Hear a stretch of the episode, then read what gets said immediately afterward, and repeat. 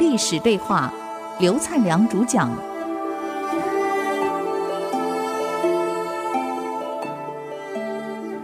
与历史对话，我是刘灿良。我们刚刚讲到这个李一基劝他的好朋友县令，他这样说：“你有没有想到，一旦陈留这个县城破了，老哥，不是你一家荣华富贵的问题。”老百姓要死多少人，有多少人命的问题？那你看我该怎么办？我是这样想的，不如就投降刘邦算了。情势暴政，这个政权不会拖太久，加上赵高弄权二世的无能跟昏庸，朝中多少忠良早就被铲除了。你以为你当忠良，你就可以生存？你看过那些忠良没有？从李斯到蒙恬到蒙毅，有哪几个好下场的？你再看看。哎，李兄，我知道你的意图，但是我跟你观念不一样，我们真的是道不同，很难为谋。我一定尽忠于情，我不会投降刘邦。就算打到一兵一卒，我也不会投降。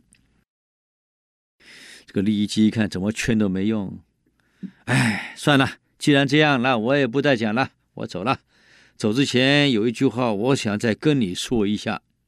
啊，你还有什么话？这样好了，来，我来跟你说。这个利益基就会走进这个县令旁边，啊，一手呢就用这个左手。这个扶着县令的这个这个脖子，这样靠近来，好像跟他讲悄悄话。其实右手拿着匕首，突然一刀就刺进去了。所以我告诉各位，好朋友来看你也不见是好事啊！一刀就把县令刺死了。下面那些部队一看，怎么可以杀县令？上来了，立即高喊：“不要动！我是为了你们。”你们的县令坚持要跟刘邦打到底，你想打到底的后果是什么？嗯，你们有没有家眷？有没有眷属？有没有亲人？是不是全完了？我为了保全你们，我不能不这样做。有没有思考一下？下面想想也对啊啊！何况刘邦讲过，凡是投降的，所有官位维持原位，绝不受影响。就这样。县城投降给刘邦，刘邦跟利益基说：“哎，老人家呀，为了我，你的好朋友给杀了，我真很过意不去呀！”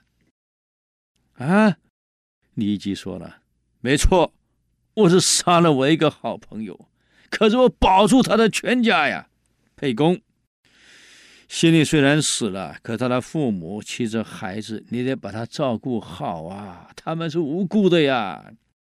他一个人牺牲，而保全了全县人民的生命财产，还有县令一家的生命财产，没有为他赔偿。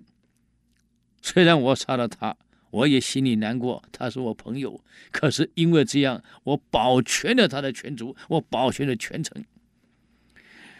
刘邦跟厉声说：“老人家，你说的对，把县令的父母、妻子儿女，把他照顾好，啊，不能让他有生活上的困难，全程照顾好。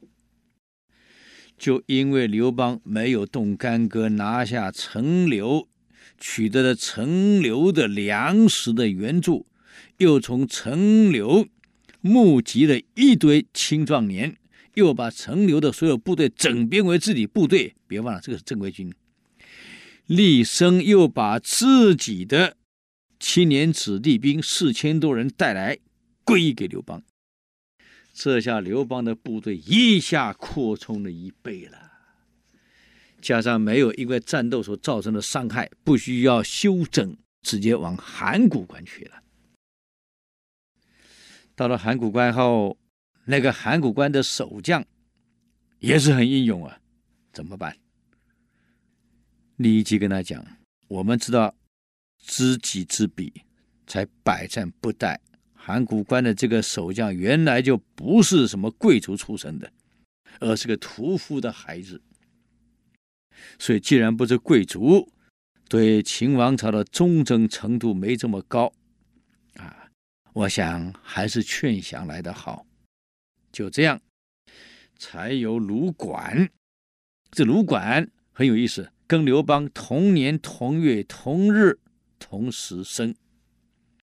就因为是刘邦的对接，两个人生下来从小玩在一起。你看，一个当皇帝，一个当了大官贵族。不过卢管后来也是因为反被杀了，很可惜啊。那么卢管口才也不错，再加上张良、利益计的配合，去说服了守将投降。这个守将原来不投降的，他讲了一句话，他跟张良说：“我如果不投降，硬打，你认为刘邦有多少赢得把握？”张良有一句话说中了他。没错，如果你不投降，跟刘邦硬拼的话，当然刘邦还是会赢，只是损失惨重。可是你有没想过，如果你投降，保护了原来的官位，你一家眷族的保住，全城保住；如果你不投降，不管刘邦打还是不打，刘邦可能就不打了。你别忘了。刘邦后面还有一支部队，是项羽。项羽的残暴，我想你是清楚的呀。一旦项羽来了，你函谷关守得住吗？到时候片甲不留，包括你，包括全族，肯定都住光了。趁现在投降，全部保住你两个，你衡量一下。这守将想着想着，嗯。可有个问题，你看看这张公文。守将把公文拿出给张良看，他表示他有投降的意图了。一看上面写的很清楚：“不战而降，在咸阳城的九族要尽诛。”我不战而降，我九族怎么办？张良说：“那还不容易，我有个办法，你试试看，就是战而降。”明天我大部队来，你把门打开，我的部队一面喊杀，一面进来，你们部队也喊杀，把杀声喊震天，让他们以为我们这里杀得很厉害，只有你守不住了，这本又不战而降嘛，不是结了吗？哎呀，子房先生，人家说你是沛公的第一谋臣，果然没错呀，那就这样，第二天。沛公部队进函谷关，喊杀声喊得越大声越好，哇哇哇喊，他们也喊，就这样解决了。嗯、中央还以为他们打到最后输掉了，所以才投降的，所以家军没事。你看，所以很多问题需要靠脑袋解决。我常常讲一句话：与其这么抱怨问题带来的灾难，不如去想怎么解决问题。方法总是比问题多嘛。